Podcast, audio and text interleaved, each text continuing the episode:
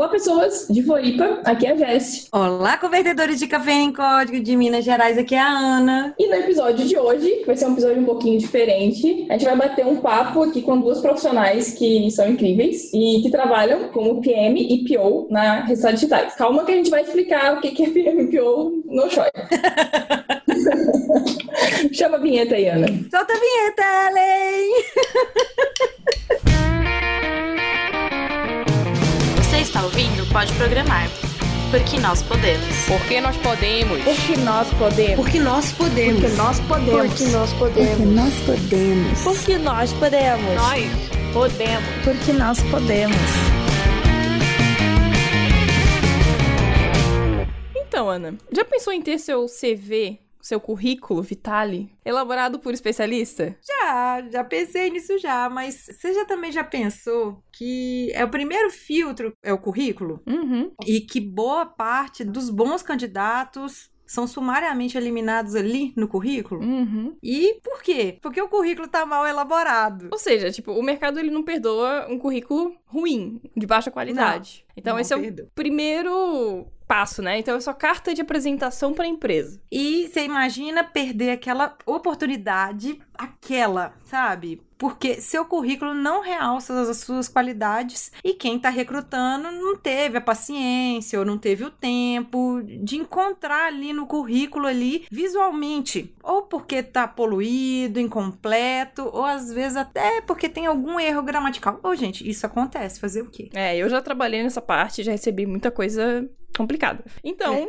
um bom currículo é aquele que exalta assim, as informações relevantes de forma organizada, que vende uma história, sabe? Storytelling. E as suas realizações e, e que agrada aos olhos e ao coração do recrutador. É, e você sabe quem tá ajudando nessa a gente aqui é a CV pra você, que tá apoiando a gente nesse episódio e pode te ajudar nesses pontos. Uhum. Se o seu sonho é às vezes trabalhar fora, sabia que a CV para VC também oferece os serviços personalizados para traduzir seu currículo para idiomas como inglês, espanhol, francês, italiano e até alemão? E além disso, né, a CV, pra você, ela também pode ajudar a montar o seu perfil no LinkedIn, que hoje em dia é super importante. Muitas empresas recrutam por lá. Então, dá aquele helpzinho, assim, pra deixar o seu perfil bem legal. Então, Uhum. fica aí a dica. E para quem ainda não conhece a CV para VC, ela tá no mercado desde 2017. Já conta com mais de mil clientes atendidos no Brasil e nos Estados Unidos e coleciona vários cases de sucesso. Quer saber mais? Acesse e confira cvpravc.com.br. E só fala para vocês um negócio. Eu já fui contratada várias vezes por causa do meu LinkedIn. Então, dá uma olhada lá.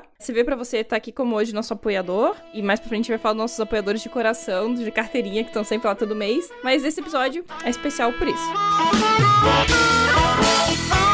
Você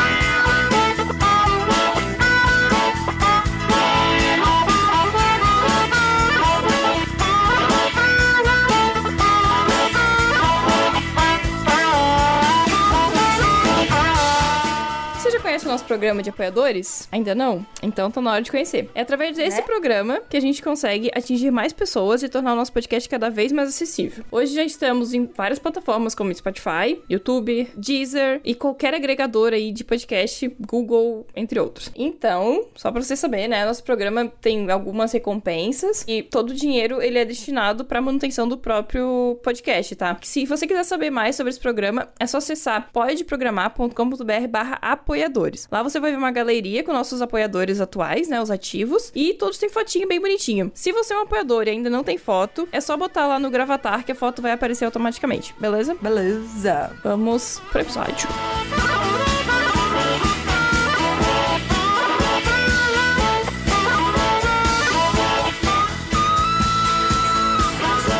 Então, eu vou apresentar aqui as meninas. A primeira, que é a nossa ouvinte, Ana, a Dani Claudino. Oi, eu sou a Dani, eu sou engenheira de petróleo e trabalho como PO e PM também aqui na Restart Digitais, em Floripa. Muito obrigada pelo convite, meninas. E a outra convidada é a Beatriz Costa, que acabou de entrar na empresa, então é a primeira semana dela aqui, mas ela vem trazer também experiência de outras empresas e compartilhar isso com a gente, que eu acho que é o mais legal, né? Pode se apresentar, Beatriz. Então, oi, eu sou a Bia, acho que é mais fácil, né?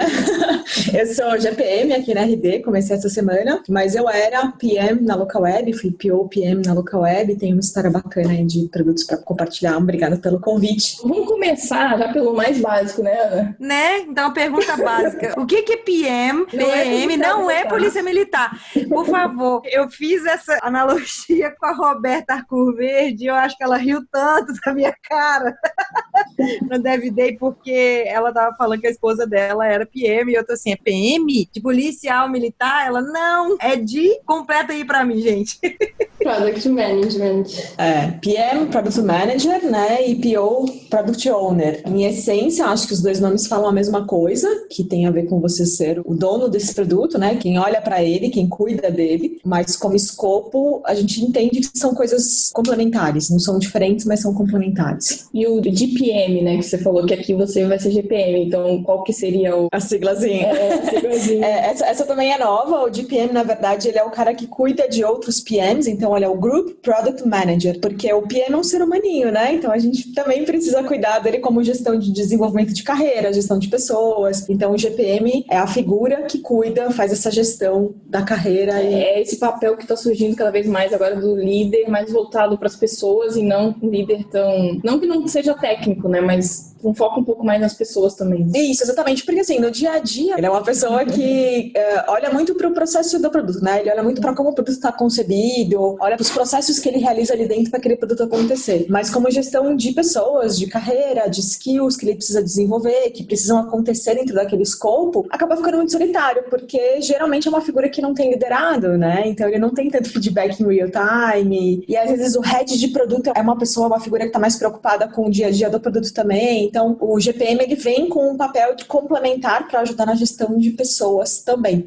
Cuida também de produto, cuida também de processo, mas mais focado em desenvolver os PMs que não são policiais militares ou Então, a gente tem três papéis aqui. Nós temos o GPM, PM e PO, certo? Certíssimo. É legal falar que o PM e o PO, ele não fica embaixo, digamos assim, do coordenador do time de desenvolvimento, porque quando eu penso no time de desenvolvimento, lógico seria pensar nisso, né? Aí que tá o maior problema, porque eles não têm o GPM, não tem uma pessoa olhando bem para a carreira do PM, né? Por isso que eu acho tão importante ter essa imagem dentro do... E acho que é a primeira vez que a RD tá tendo esse cargo aqui, não? Não, Tem? já, já tiveram. Já tivemos. Tinha, tinha um Spengler. Ah, tá, mas a gente já tá há um tempo sem, então. Isso. Tá. E o PO? O que, que seria PO? Então, pensando em escopo, né, o PO, acho que foi a primeira figura que surgiu no mundo de produtos, de gestão de produtos, como a palavra já diz, né, Product Owner, essa figura era o dono do produto, a pessoa que tem o ownership daquilo e olha para o produto como cuidado, né, então era alguém que centralizava as demandas do produto. Conforme a gestão de produtos foi evoluindo, né, no, no mercado, entendeu-se que só olhar para o produto como concepção, como o que precisa ter lá dentro para ele virar alguma coisa entregável para um cliente, agregar valor em algum momento do processo, não bastava só olhar para ele como produto, era importante olhar para o produto como contexto, como estratégia, como usuário, olhar para outras coisas além dos entregáveis que tinham que ter ali dentro. E aí Quando a gente está falando de entregáveis, nós estamos falando de código, certo? Nós estamos falando de código, nós estamos falando de feature, estamos falando basicamente de backlog, né? Então o Product Owner é a figura que cuida do backlog do produto. E ele né? surgiu muito no escopo do Scrum, né? Isso. Pra quem não sabe, Scrum, gente, é metodologia ágil, faz parte da metodologia ágil. Então, a gente também tem um episódio que é o Ágil para toda a obra. Então, a gente já deu uma introdução lá. A gente não tem episódio específico de Scrum. Um dia nós vamos fazer. Vamos pegar aí papéis, depois a gente cria um episódio para compilar tudo de Scrum, de Agile e tal. Uma dúvida que eu tenho sobre o Product Owner é que às vezes ele não necessariamente é alguém interno da empresa, né?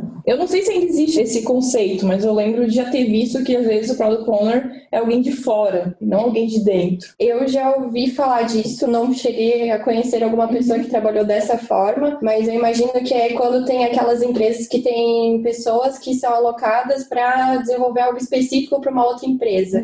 E daí, nessa que ele vai desenvolver, fica a pessoa que daí representa já os stakeholders, que Sim, sim. os clientes, que faz toda essa ponte, e a empresa só vai fornecer, digamos assim, os desenvolvedores. Desenvolvedores. Então foi nesse contexto que eu ouvi falar que tem, mas eu não conheci ninguém que desempenha esse Então, deixa eu falar para vocês qual que é meu caso. Eu trabalho num time de desenvolvimento, é um núcleo de desenvolvedores. A esquadra, ela tá presente em diversos lugares no país. E aí nós temos equipes totalmente dissociadas. Por exemplo, o projeto que eu tô, o front-end ele foi desenvolvido, na verdade, o protótipo foi desenvolvido por uma equipe que por um acaso tá aqui em Belo Horizonte, mas é uma equipe diferente. A equipe de mobile, ela tá em Campinas, mas o desenvolvedor tá sentado do meu lado. Mas ela é de Campinas e o PM, PO, ele tá lá em Cuiabá. Por coincidência, também é da esquadra. Poderia não ser, mas assim, é tudo separado no nosso caso. E aí, por um acaso, a gente consegue conversar, porque é tudo da mesma empresa, que eles não compraram separado dessa vez. Mas, por exemplo, eu poderia entregar, por exemplo, só as APIs, APIs, poderia ter só uma parte consumindo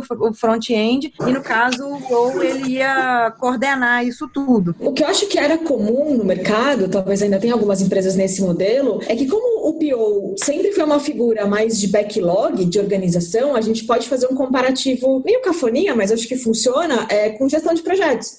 Então, no final das contas, o PO ele era o cara que ia fazer o quê? Por ordem na casa. Fazer os desenvolvedores priorizarem as coisas que realmente eram importantes, relevantes, por ordem no backlog para refinar e entender o que, que tem que ser entregável, né? o que, que tem que ser organizado, enfim, escrever as histórias direitinho. Eu acho que eu cheguei a falar isso no começo, mas o PO ele tem um papel muito operacional mesmo, de pôr ordem na casa. Né? Eu ouvi hoje um termo que eu acho ótimo que é o housekeeping. Então é isso, o PO ele é uma figura mais de housekeeping, de manter o backlog em ordem e fazer as coisas funcionarem. E geralmente é mais técnico também, né? Isso, É exatamente. muito próximo do desenvolvedor sempre. E ele precisa escrever os cards numa linguagem que o desenvolvedor vai entender. Então, Exatamente. E aí, nesse contexto, não tem problema nenhum dele ser uma pessoa de fora, porque pensa que ele é só alguém que tem que ir lá organizar o trabalho de um time para que esse time consiga tirar as histórias da frente. e aí a gente é fala das consultorias.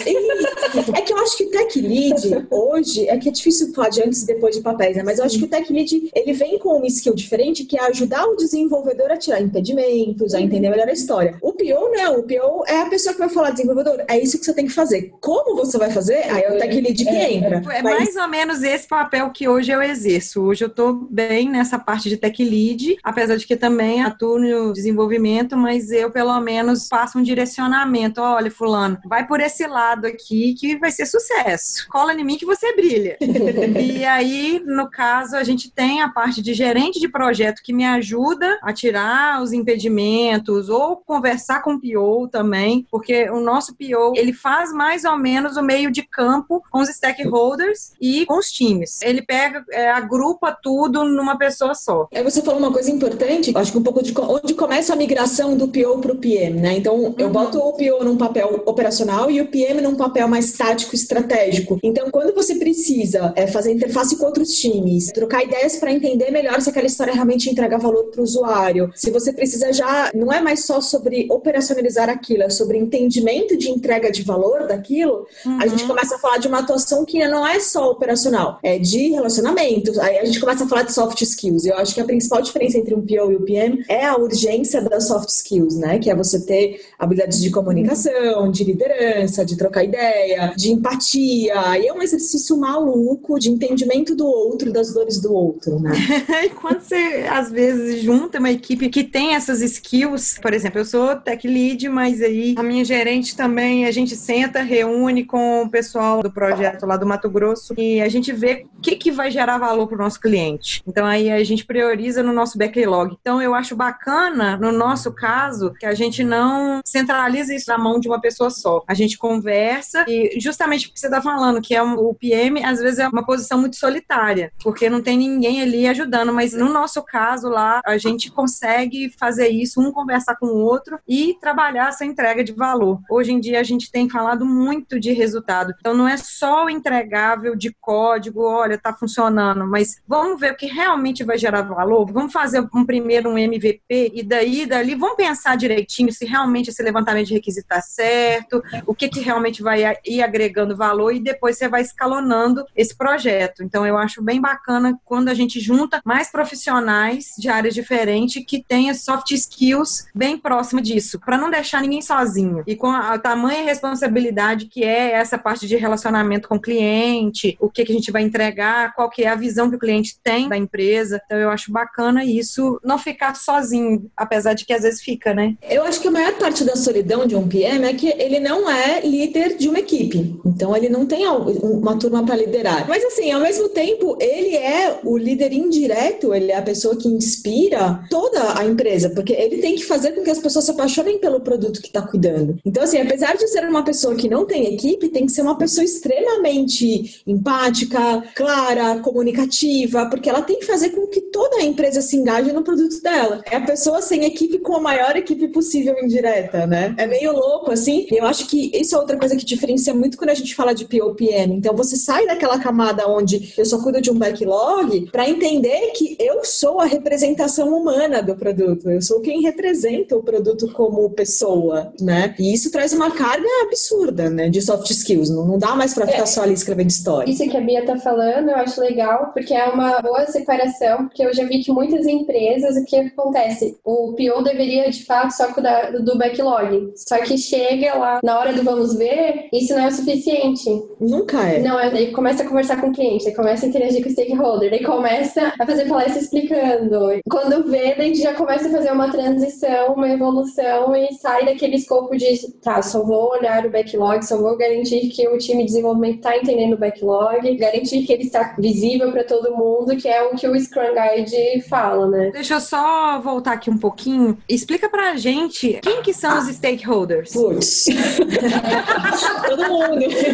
Eu acho que assim, existem três grupos que são automáticos da gente pensar que sempre é os desenvolvedores, engenharia, UX, barra design e marketing sempre ali juntos, né? Essa é a formação original de um time de produtos, então esses três são os básicos que tem que estar junto. Eu não chamo de stakeholder, eu chamo de equipe. Essa galera é a equipe indireta de um PM. E stakeholders são as pessoas que são interessadas no produto. A gente pode falar que stakeholders são as pessoas que, de uma certa maneira, estão envolvidas com o produto, porque a gente tem que lembrar que um produto ele não é só sobre interface, desenvolvimento e vendas. Ele também é jurídico, ele também é suporte, ele também é vendas, né? Ele, ele tem várias outras interfaces com a companhia. Então, stakeholder eu entendo de produto como todo mundo que está no flow do produto, que precisa, de uma certa maneira, interagir com esse produto em algum momento. Essa pessoa é um stakeholder obrigatoriamente, no mínimo porque ela tem informação para dar para o PM. E todo bom PM, que eu também acho que diferencia de um PO, é uma pessoa sedenta por informação. Então, qualquer pessoa da companhia que saiba o mínimo, tem o mínimo de informação sobre o produto que ele cuida, é um stakeholder, é alguém que eu tenho que trocar ideia, que eu tenho que conhecer, que eu tenho que saber. E ele vai colhendo feedback e insights de todo mundo, né? O tempo inteiro, assim. É, é isso que faz um PM decolar. Eu tava lendo o Marty Kagan, que é o guru né, de gestão de produtos e tal, e ele fala sobre três pilares muito importantes do PM, que é produto, processos e pessoas. E aí, quando você pensa nessas camadas,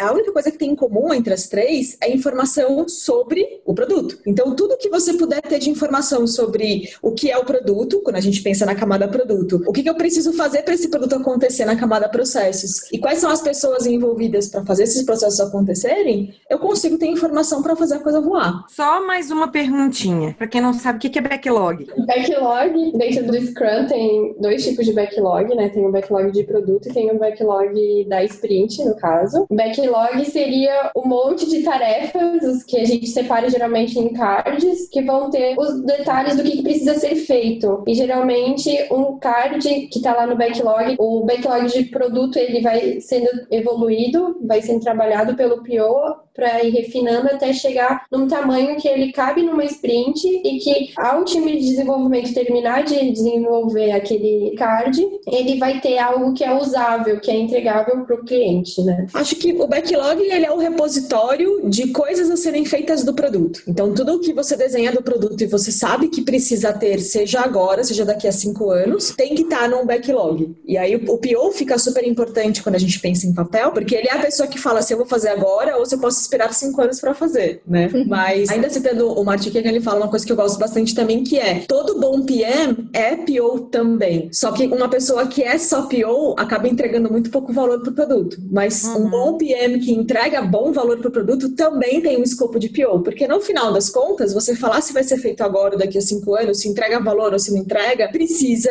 complementar. Não é só uma questão de gestão desse backlog, é uma questão de entendimento maior do que esse backlog Você tem que falar com as pessoas, senão você não tem como saber isso. Sim, e pessoas de todos os tipos, de dentro da empresa, de fora da empresa, de mercado, de concorrentes. Por isso que não é um trabalho solitário, Uhum. né? Quem acha que CPM é sentar... Solitário, você deve sentar na frente do computador. Não deveria também, né? Eu, Não tenho, eu tenho algumas reticências sobre Também isso. acho, não concordo.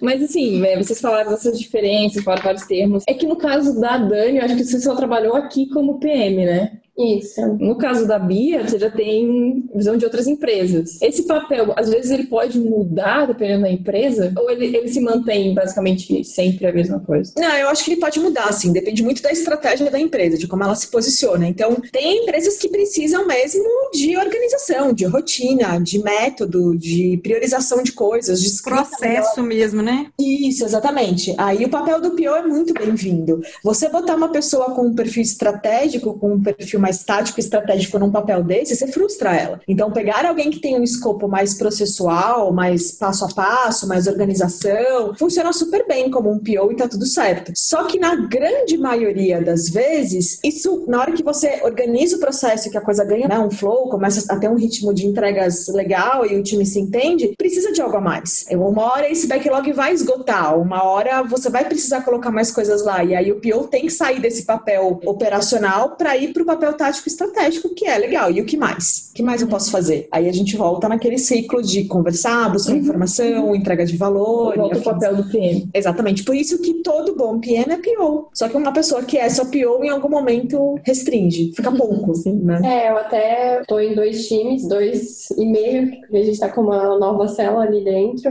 A gente fez um pouco dessa transição. No começo a gente estava estruturando os dois times, então a gente resolveu que iria usar Scrum e queria tentar fazer máximo possível by the book e fazendo os ajustes depois. E eu fui a pessoa responsável por ter esse papel de PO, de ficar organizando o backlog. E porque também a gente já tinha um backlog gigante de demandas mapeadas. Precisava de processo, né? Isso. Daí foi bem o começo, assim, vamos organizar. Só que, como a gente é aqui na RD muito próximo do cliente, e tem, desde que tu entra, tu já tá no mindset de que tem que colocar ele em primeiro lugar. Então, mesmo que fosse algo interno, eu conversava muito com as pessoas para questionar se aquilo de fato tinha que estar sendo feito, se aquilo de fato vai entregar valor, se aquilo ali podia esperar ou não. Com esses questionamentos, a gente foi evoluindo, e foi legal que a gente foi evoluindo enquanto time também, porque deu alguns meses e a gente já começou a modificar tanto o Scrum que viu que ele não fazia mais sentido dentro do nosso contexto. Então, daí, primeiro foi num time, a gente fez a mudança, a virada, daí eu já comecei a atuar mais como PM mesmo. A gente começou um trabalho muito grande de empoderar o time. O que, que é meio óbvio, quando a gente tem diretrizes claras, a priorização acaba sendo um pouco óbvia. Então, a gente começou a restringir o que, que seria meu trabalho. Restringir não, ampliou, né? O meu trabalho. Em, eu não olhava só pro backlog, então a gente dividiu um pouco isso. E comecei a atuar nas outras frentes, e daí agora a gente também fez a virada no outro time. Então agora você é só PM. É, tô.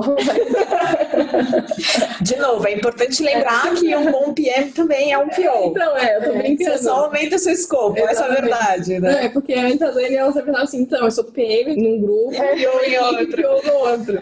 Entendeu? Porque a Jessie foi acompanhando essa, É, esse processo, né? Isso é uma coisa bem legal que você comentou, porque entender o momento do time e a metodologia que você usa é uma forma também de entender se você está mais apta para um PO, né? Se o time precisa mais de um perfil PO ou de um perfil PM. Porque eu lembro quando a gente implementou o papel de PM, eu estava num time que ainda trabalhava com Scrum e eles precisavam de uma coisa mais organizada e tal. E para mim, escrever histórias, por exemplo, nunca foi uma coisa fácil. Porque como eu não tenho um background muito técnico, entender tecnicamente de como decupar aquela história, o que escrever, o que colocar como critério de aceite era um desafio para mim. E eu atrapalhava mais o time do que ajudava, porque como PM eu ficava o quê? Jogando ideia. Isso, e aquilo, e não sei o que, e tal coisa. Eu ficava muito nos processos de discovery junto com eles, e na hora de criar um backlog a coisa ficava absurdamente confusa.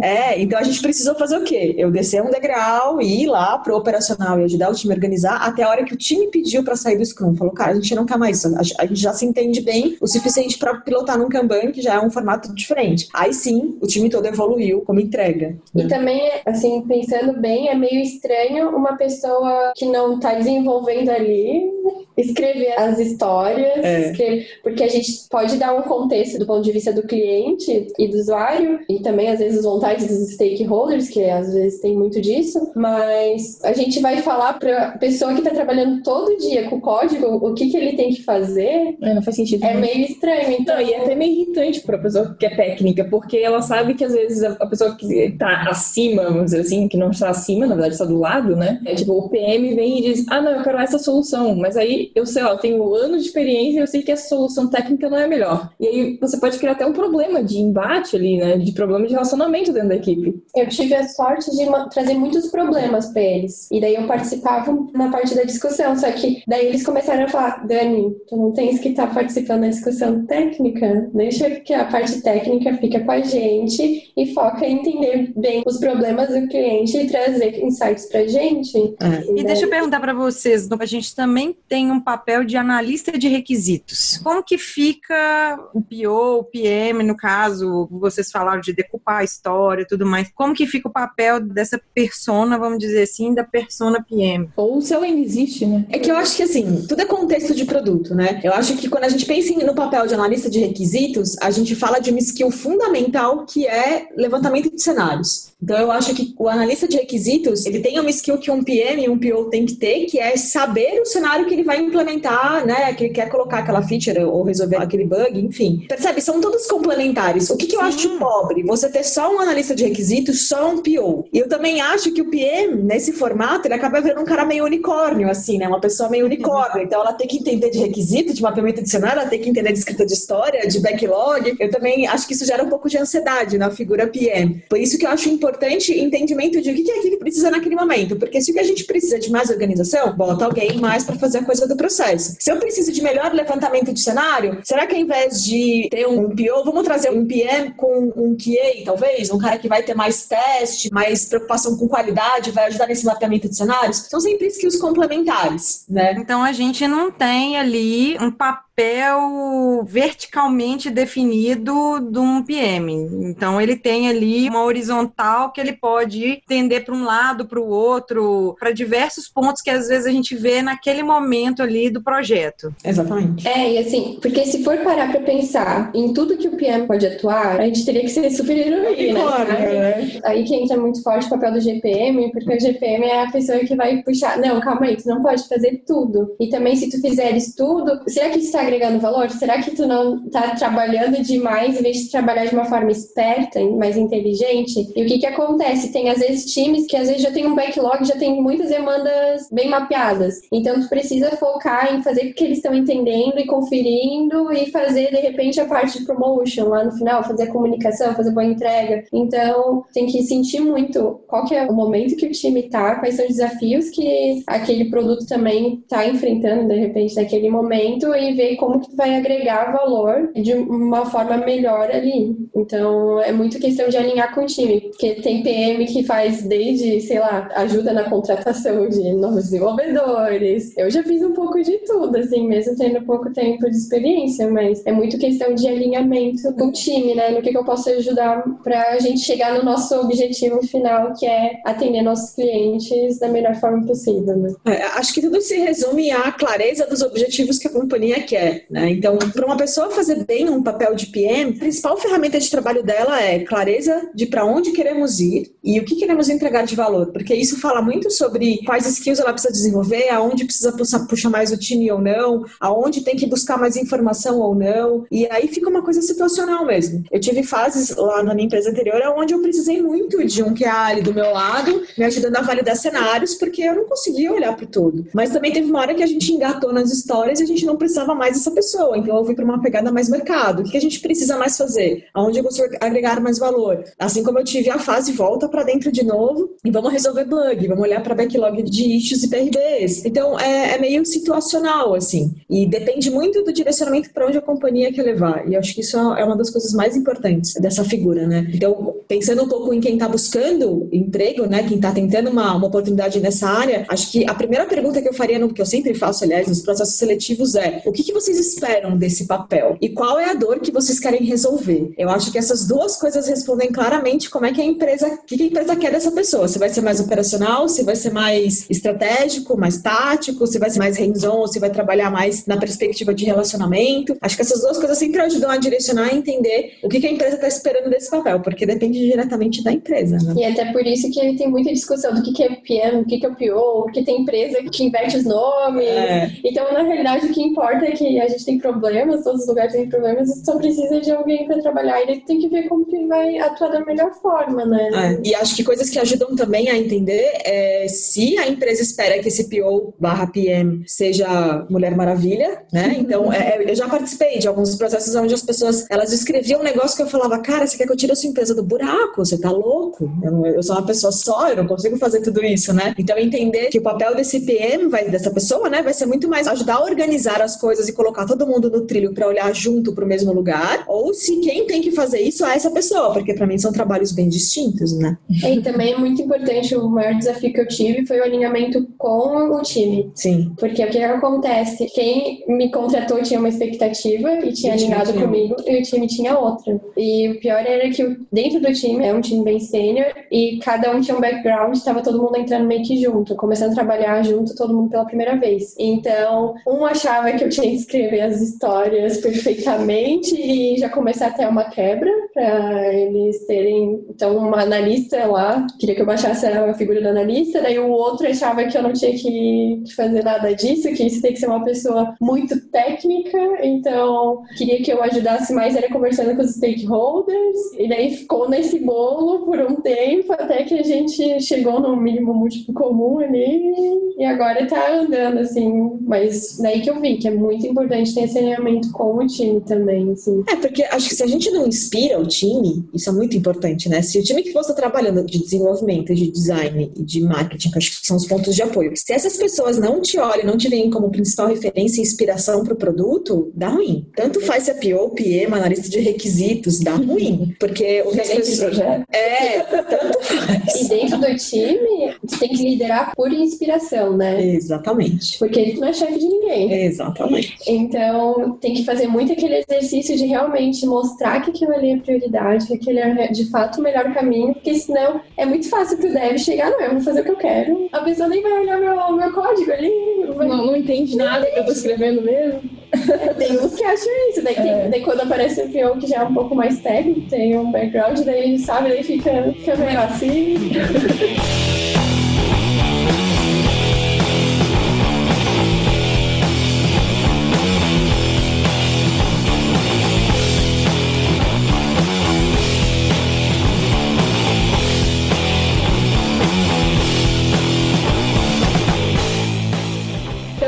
pergunta para vocês, né? É, a Dani eu já sei um pouco da história, mas eu queria entender como é que vocês chegaram a trabalhar com isso, né? Qual que é o background de vocês, assim? É, pensando numa pessoa que hoje está na faculdade, uma pessoa que hoje, sei lá, não sabe ainda exatamente o que, que ela quer fazer em TI, porque tem tantas coisas que ela pode fazer em TI. Ou tipo... então a pessoa que está querendo se recolocar no mercado, a gente está vendo aí que a área de TI é uma área que está absurdamente em evolução e está com muita vaga aberta e pouca gente qualificada, entre aspas. Às vezes a pessoa nem sabe que ela tem uma qualificação boa para determinado cargo. Tá aí uma dica. Pode continuar, Jess. Eu acabei te interrompendo.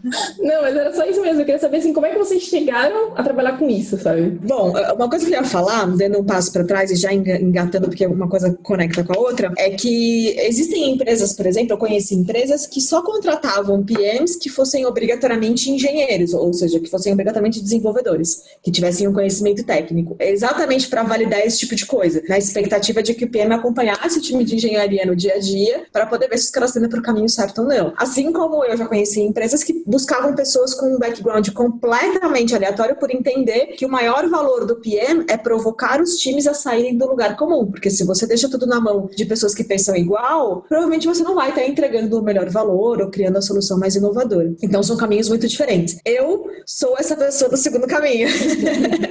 eu sou formada em turismo, para vocês entenderem tipo, que, né? Eu não sei o que eu tô fazendo aqui, não, mentira. Eu hoje sou a estranha no ninho, né? É, verdade. Então, assim, me formei em turismo, indo muito lá atrás, e aí, no meio do caminho, eu descobri que eu escolhi a faculdade pensando numa coisa, e quando eu cheguei no mercado era outra, como a maioria das pessoas que escolhem aos 17 anos, né? E tá tudo certo, vamos valorizar a nossa história, me ajudou pra caramba. Mas, resumidamente, eu sempre quis muito trabalhar com estratégia. Então, quando eu entrei no turismo, eu achei que eu ia poder ajudar a construir as estratégias de turismo do mercado. E aí eu descobri que quem cuida de estratégia não é turismólogo, é geralmente marketing, engenharia, administração. Eu fiz uma, ah, a diferença é que eu queria trabalhar com o mercado. E aí, por conta disso, eu fui direcionando para marketing. E aí, num dado momento, eu caí numa empresa de tecnologia na área de marketing de produtos. E lá foi a primeira vez que eu tive contato com esse papel PO. Até então eu não conhecia. É uma carreira super nova, né? Se a gente for parar pra pensar. Ainda era, a gente chamava de PO na época, hoje a gente já renomeou e tá como PM. E aí, ali eu fui entender esse papel do gestor de produtos. E o primeiro estranhamento que eu tive foi quando eu entendi que essa figura não liderava os engenheiros, né? Os desenvolvedores. E aí eu lembro que eu cheguei um dia no meu PO, porque eu era par, né? Então eu era o marketing de um PO. Aí eu cheguei e falei, pô, precisa resolver aquilo aqui, aquilo, fala com o desenvolvedor. E a pessoa olhou e fez, mas eu não cuido do desenvolvedor. Eu, como não? Você cuida do quê? Uma falta de clareza mesmo. Quem? Exatamente. Ninguém. A gente vê que está evoluindo cada vez mais as relações estão se horizontalizando. no- Sim. A hierarquização ela está caindo por terra, né? Graças a Deus, né, gente? Porque é necessário, né? e aí, nessa empresa, eu tive contato com o que era gestão de produtos mesmo, e aí eu me apaixonei, porque eu enxergava essa questão estratégica mesmo, de você pensar no todo. Então, pensar num produto não é só pensar em vender ele, é pensar em como é que você posiciona ele, em o que que esse produto precisa ter para ser vendido, o que que as pessoas valorizam no seu produto. E foi muito legal porque o mercado também foi mudando e entendendo que não é só pegar um produto e colocar para vender, é colocar um produto que entregue valor para alguém.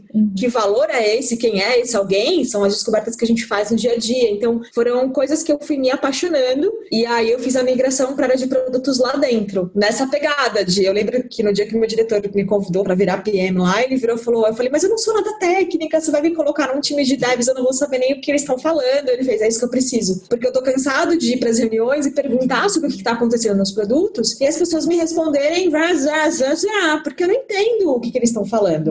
Eu não entendo JSON, eu não entendo, eu não entendo nada disso. E eu não quero essa resposta. Eu quero uma resposta com um view executivo, estratégico. E é isso que eu preciso. E aí eu entendi com muita clareza e falei, isso eu consigo fazer. E aí eu, eu entrei, e aí tem uma skill, por isso que as skills, as soft são super importantes, porque foi eu entender com o time técnico qual era a dificuldade deles para transparecer isso pro board, né? É uma relação de parceria. Eu tô junto deles, mas eu também tô junto do board. Como É gente papel de tradutor. Perfeito.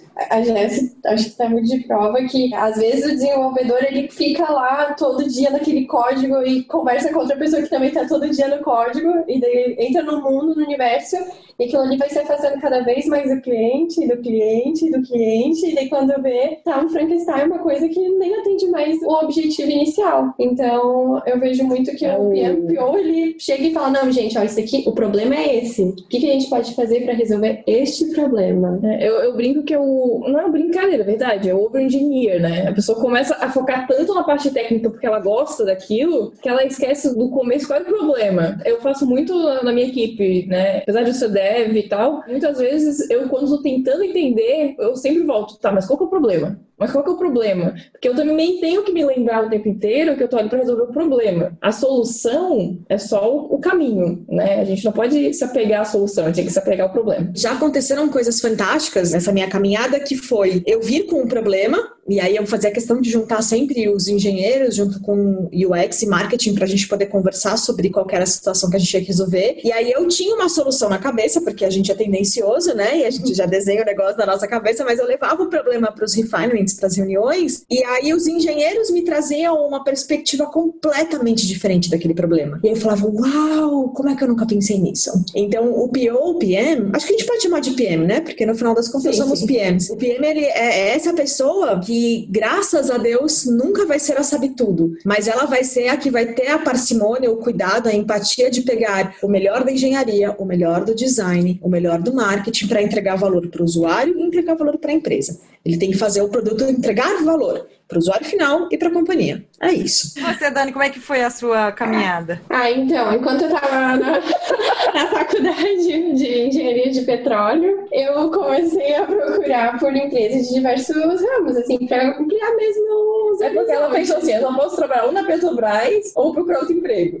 Não, isso daí é uma visão muito errada que tem a indústria do petróleo, tipo, é, é só pensar, metade das coisas que a gente usa, Sim, metade não, muito mais, é petróleo, e, e vai ver, o nosso escopo é a mesma definição de qualquer outra engenharia, mas aplicada a petróleo e derivados, então, ou seja, eu posso trabalhar em tudo que eu quiser nesse Até universo. computador que é plástico eu tenho Exatamente.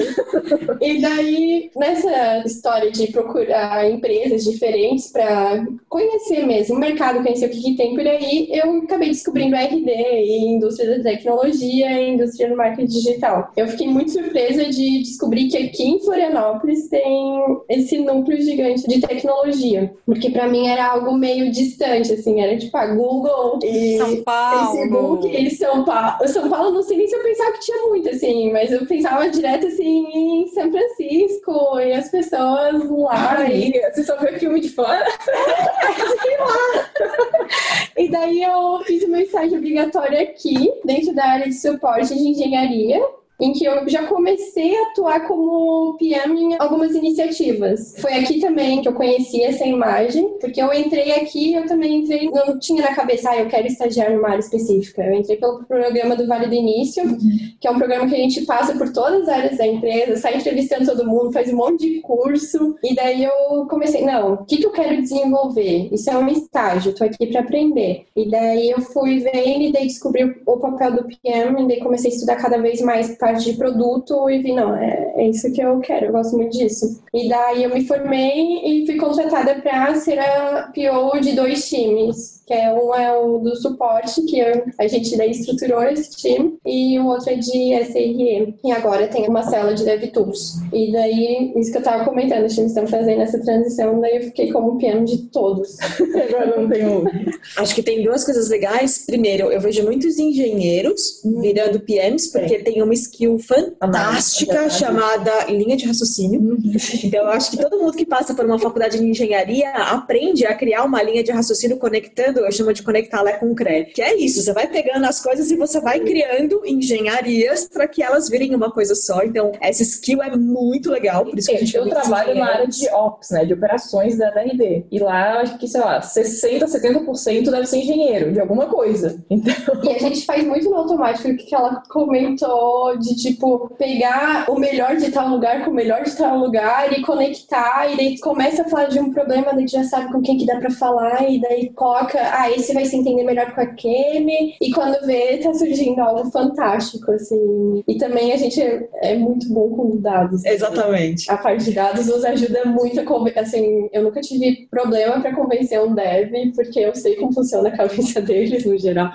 Então, O pensamento lógico, ele é bem importante. pega o pensamento lógico, insere, joga os dados ali dentro e acabou, assim. como que é a discussão?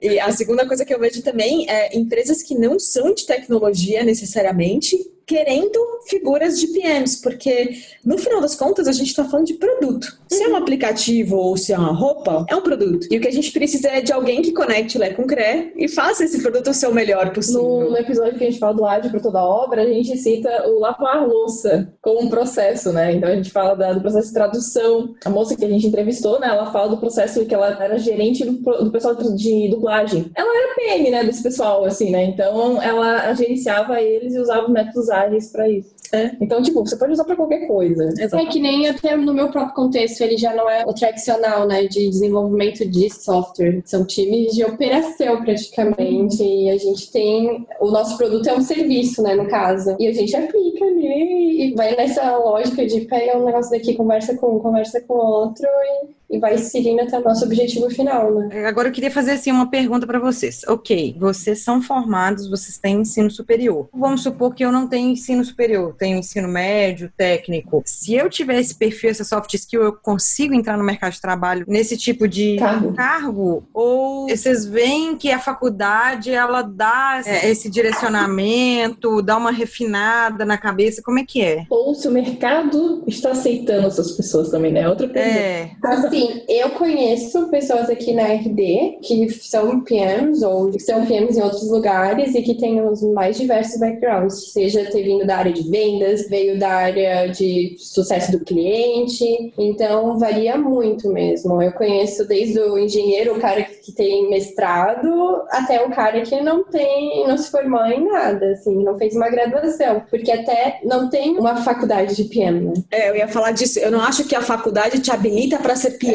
Eu acho que a faculdade te dá um background, porque na final das contas um PM, na verdade, é é um curioso, é uma pessoa que consegue olhar por tudo. Então a faculdade ela te dá um background de mais coisas, de mais informações e mais formas de você lidar com o dia a dia. Mas ela não te habilita para ser PM. Eu não conheço nenhum curso, mentira. Eu vi um curso uma vez na GV de gestão de produtos, mas ele olhava para o produto como fábrica, modelo Fordzão ali, sabe? Como fabricar um produto. E isso não tem a ver com gestão de produtos, isso é processo, é outra coisa. Então eu não acho que é obrigatório, mas eu acho que, pensando naquele escopo, né? Produto, processos, pessoas, existem ferramentas, frameworks, playbooks, chamem como vocês quiserem, mas existem coisas que um PM precisa aprender a como fazer. Então, por exemplo, um bom processo de discovery. É super importante o PM ter ferramentas e informações suficientes para conseguir rodar bem esse processo para encontrar o problema e a solução para o problema. Aí você tem cursos, outras coisas que você pode recorrer para poder habilitar, mas eu nunca vi uma faculdade te ensinar essas coisas. E claro, na minha cabeça, experiência, convivência, vivência é a maior bagagem que um PM pode ter. Tá, mas a gente tem uma faculdade, mas vocês indicam, por exemplo, você falou de alguns cursos que existem voltados para Discovery. O que, que mais assim, uma pessoa poderia estudar por conta própria para tentar preencher essas lacunas, para que talvez ela possa um dia trabalhar com isso? Ou, por exemplo, ah, eu quero trabalhar com isso um dia. Começar pelo suporte talvez é uma boa ideia? Assim, o que eu fiz que funcionou para mim, eu comecei a pegar iniciativas que tinham, assim, que eu tinha a oportunidade de participar e atuar com papel de piano. Que daí eu ia testando. Como eu já lia um pouco da teoria de produto, que tem muito documento na internet, muito material, daí eu comecei a perceber, tá, essa parte aqui eu tô meio defasada, eu não tô conseguindo ir bem. Então eu ia lá e estudava bastante. Ah, eu tô precisando desenvolver mais essa skill. Então agora eu vou tentar forçar essa skill. E daí eu ia atrás meio que focada, sabe? Daí tinha uma hora que eu tava precisando muito melhorar minha parte de gerenciamento de tempo. Daí eu daí li a parte de gerenciamento de tempo. De repente eu tô fazendo direito, entendendo qual que é o problema. Então vou lá e procuro ferramentas, aí problem statement, e daí começa a ter várias ferramentas isso tudo o Google ali nos ajuda, o maior guru. Que tem até uns cursos, tem aqueles bootcamps da Terra, do Product School, do Mark Kagan. Eu, eu, indico dois cursos que eu acho legais. A primeira notícia é que não são coisas baratas. Imagino que não. Mas aí eu acho que é uma escolha também e faz parte do caminho, mas a Terra hoje, na minha cabeça, e devia ganhar dinheiro com isso, né, gente? Alô, é. Terra, dá uns pontos aí. Por favor, patrocina nós. É isso! Mas eu acho que que hoje ela é uma das e pioneiras. Tem conteúdo em português ou só em Tem conteúdo, não, ela é brasileira. Ela, ela começou como uma startup ela, uhum. ela é uma escola de negócios digitais. Então ela hoje tem os, os cursos direcionados para os principais pilares de negócios digitais do mercado. Então ela tem o curso de gestão de produtos, eu não vou lembrar os nomes, mas é gestão de produtos, UX barra design, data science, analytics e growth, que acho que são as principais frentes quando a gente pensa em mundo digital. Eles têm cursos para todas essas especialidades. Eu não fiz, mas eu conheço pessoas que fizeram o curso de produtos da PM3. Eu acho que é bem mais acessível, além de ser online também, tem a versão online, que também passa bem as bases, né, o fundamento do produto. E aí, em português, eu acho que são esses dois caminhos os mais quentes. Em inglês, o mundo é o teto. Eu, particularmente, sou bem devota do Mark Kagan, ele tem um grupo chamado Silicon Valley Group, e ali tem blog, tem conteúdo, tem um monte de coisa, eles têm também workshops. Acho que uma vez por ano eles vêm para o Brasil. É, até eles fizeram uma visita aqui na RD, ah, a gente tirou... Eu não participei, mas o pessoal tirou dúvidas com ele. É. Ele é o guru dos produtos digitais, e aí vocês conseguem encontrar conteúdos online. A Terra trouxe ele também um ano e fez um workshop com eles, eu participei. Ele é o cara que acho que melhor sintetizou o que a gente pode entender sobre gestão de produtos. Ou seja, comece lendo um livro dele. Perfeito. E tem um outro livro que eu gosto muito, que também tem em versão português, chamado The Product Book. Acho que é o livro de produtos em português, mas se você colocar Product Book, você vai encontrar. Ele também tem um escopo bem completinho sobre o que é gestão de produtos é, e onde começar. A Terra realmente não tem uns cursos baratos. Não, não tem. Já, já brifei já, gente. Mas assim, eu fiz dois cursos deles, tá? E foi o único lugar onde eu consegui encontrar encontrar uma linguagem que era coerente com a minha, que é a linguagem do mundo digital. Então a gente fala sobre ágil, a gente fala sobre pensamento lean, a gente fala sobre coisas que dificilmente uma escola tradicional de negócios, de faculdade vai ter. Eles É, entendem muito bem. Quando a gente pensa numa escola tradicional, às vezes ela fica muito focada nas diretrizes do MEC. Isso. Então, esses cursos, eles são geralmente coisas novas, que não tem vínculo nenhum com o MEC. Então, às vezes você também tem que se libertar um pouco do que seu diploma, ele não vai ser tão reconhecido como oficial, vamos dizer assim, mas ele vai ser reconhecido por uma organização que ela tem autoridade para isso. Então, tem que ver direitinho, igual você tá falando que a Terra é referência, né? E outros, igual o Martin Hagel e outras pessoas aí, mas que não tenha nada vinculado ao MEC, porque quando a gente tem perfil dos nossos ouvintes, geralmente são pessoas que ela ainda tem talvez um certo apego. Quando a gente fala que a gente fez pós-graduação, especialização, tudo, geralmente são formações que ela tem um vínculo ali com o Ministério da Educação. Então a gente tem que ver isso direitinho. São coisas novas e que te fazem pensar fora da caixa. E aí É. o MEC é meio engessado, né? Eu acho que uma coisa não anula a outra. Você fez a pergunta a respeito da formação, né, da faculdade. Eu ia responder, eu fiquei com receio, mas que bom que você tocou nesse tema. Eu acho que assim, uma faculdade é o básico. Infelizmente, e eu digo infelizmente porque a gente sabe que as faculdades nem sempre têm as melhores disciplinas ou as que estão mais conectadas com o mundo, como ele está Que todo mundo vai acontecendo. conseguir também chegar lá. Exatamente, mas tem que ter um diploma de faculdade. Eu acho que sempre que você vai bater na porta de uma empresa é algo que a empresa espera. Eu enxergo algumas coisas mudando, né? Como a Dani comentou, então ela já tem pessoas que não estão formadas e tá tudo certo. Eu enxergo o mundo mudando, mas acho que ainda a faculdade ela é vista como formação básica né, na carreira de uma pessoa. A questão é entender que só a faculdade não vai te habilitar para trabalhar na área de produtos. Aliás, muito pouco vai te habilitar. Você vai precisar correr atrás de outros cursos, de outros formatos, e aí, por ser um mundo muito voltado para o digital, tem muita coisa gratuita, muita mesmo, assim. Se você googar, você vai encontrar TEDs, você vai encontrar... Web, é, não, tem muito web, né? Eu, assim, quando eu fui fazer essa virada, digamos assim, quando eu comecei a, a querer ir pra parte de produto, e comecei a ler livro, e tudo gratuito. É isso assim, Livro gratuito, assistir webinar, porque tanto a Terra quanto a Product School, que é também uma referência lá em Nova York, tem muita coisa que eles disponibilizam de graça. A própria RD, na parte do blog ali, a gente tem o Shipit, que tem vários conteúdos sobre gestão de produtos. Então, assim, todo mundo, todas as empresas que estão se posicionando como boas empresas de gestão de produtos digitais, especialmente, a RD, acho que é uma das referências hoje do mercado brasileiro, acabam tendo algum canal para contar um pouco sobre como a gente faz as coisas. Então, tem muito, muito conteúdo. Tem muito material gratuito, sabe? Então, É só procurar e querer, né? É, acho que tá muito mais na habilidade de ter a né, soft skill de resiliência. Isso. Então, às vezes levar não e não e tu querer ir atrás e estudar e melhorar e melhorar e melhorar, porque uma hora as coisas acabam se encaixando, né? Além das soft skills que vocês falaram de curiosidade, de boa comunicação, de buscar essa linha de de Raciocínio. raciocínio, uma boa característica, uma soft skill, então, é resiliência também. Receber não, não ficar satisfeito com isso, entender que é isso, mas o que, que eu posso fazer melhor depois? Eu acho que qualquer pessoa que está tentando entrar na área de tecnologia como um todo, porque a área de tecnologia não tem faculdade, assim, mesmo para o desenvolvedor, sair da faculdade de ciência da computação não vai te caracterizar como um, um bom desenvolvedor, sabe? Então, a área da tecnologia, ela exige muito isso, das pessoas serem curiosas, as pessoas irem atrás, as pessoas se desenvolverem mesmo. É, a pessoa tem que ser, vamos dizer, gulosa de informação, né?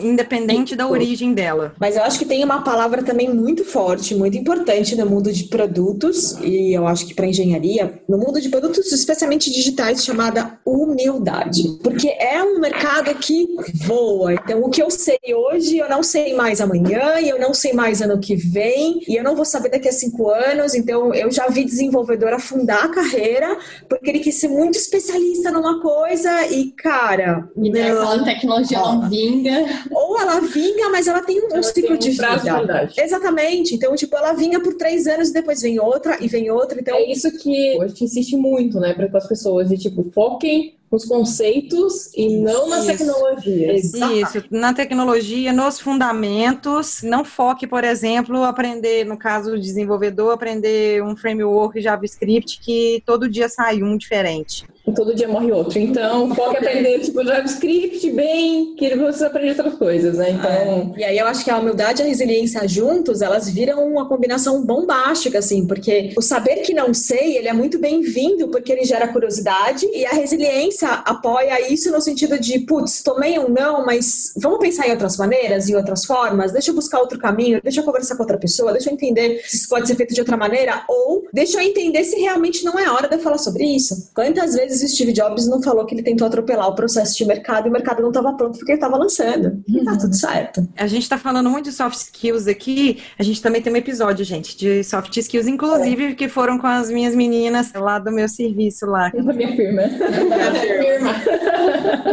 Gente, só pra né, a gente finalizar, nessa área, assim, vocês acham que certificação é importante? Já que não tem uma formação muito forte, assim, acadêmica, então, tipo, certificação pode ser interessante no mercado? Há alguns anos, quando começou o Scrum, tinha a certificação do PO, né? Hoje não existe uma certificação de PM. Não se Não, a Bia conhece não. alguma. Eu fiz o CSPO, eu fiz, e eu fiz o SAFE também, porque era baseado num outro framework. Eu não acho que a certificação é obrigatória para você trabalhar, Sim. mas eu conheço empresas que exigem pessoas com certificação. Então eu lembro que no meu curso, é tem um tempo já, tem três anos, mas eu lembro que na certificação que eu tirei tinha uma galera lá de uma empresa que eles estavam fazendo porque a empresa estava exigindo a certificação deles. Eu sou meio esquisita nas minhas crenças, mas eu acho que assim, exigir uma coisa que a gente já sabe que daqui a um tempo talvez perca validade, não faz sentido nenhum. Porém, eu gostei muito dos cursos de certificação que eu fiz. A certificação em si, para mim, não me ajudou em nada. Mas o curso de certificação foi muito legal, porque ele falou sobre os conteúdos importantes da metodologia e tal. Então, assim, como conhecimento foi fantástico, mas te falar que a certificação me habilitou para, não. Eu bato muito com esse, com esse pensamento. A certificação é muito importante para te apresentar um conteúdo que às vezes você não estudaria por conta própria. exatamente. Mas também não acho que para o mercado em si ele. A certificação ela só vai ser válida, que eu vejo, que ela é de extrema importância, só para uma situação. Quando uma fábrica de software ela trabalha com o governo, ela trabalha com o setor público, o setor público exige certificação, exige profissionais que têm aquela habilitação, tem que provar. Por exemplo, eu já tive que usar a minha certificação Microsoft, por exemplo, para ela complementar, falando que o time tem habilitação, independente da formação acadêmica. Então, eu vejo só nesses casos que tem essa coisa quadrada, né, do setor público, né? Porque se for setor privado, por exemplo, a RD que ela quer ter um produto dela, ela não precisa exigir nada. Ela só precisa entregar o melhor e ver entrega de valor. E eu acho que a certificação, ela está, posso estar fazendo um paralelo meio bizarro, mas acho que vocês vão entender. Ela está, a importância da certificação está tal qual para a de um diploma. Então, a faculdade, ela não te habilita para trabalhar,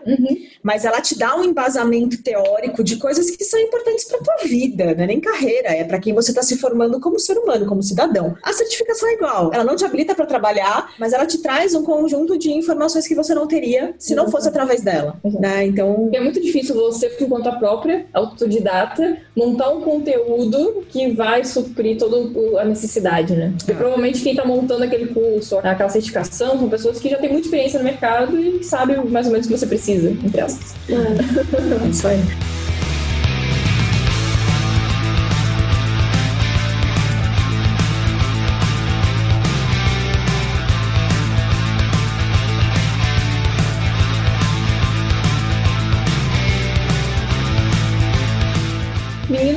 Vai terminando por aqui. Vocês querem deixar alguma dica final? Querem deixar alguma mensagem final para os ouvintes? Onde encontramos vocês nas redes sociais ou não? Vocês se escondem embaixo de uma pedra? Ah, acho que de dica tem muito material, até depois eu posso passar alguns links pra Jess e pra Ana. E tem muitos eventos gratuitos, a Jess sabe que eu Sai, tento. sei. A Dani, ela me leva para todos os meetups que acontecem em Florianópolis. É de graça, eu tô indo. Ainda mais que tem conhecimento e tem pessoa pra trocar ideia. Eu amo isso. Então, quem quer ir, tem uma baita área. Eu super recomendo. Eu amo trabalhar como PM. Bom, meu contato é, acho que meu Instagram. É arroba da Claudino. A Dani, ela é super blogueirinha, tá, gente? Então sigam ela lá.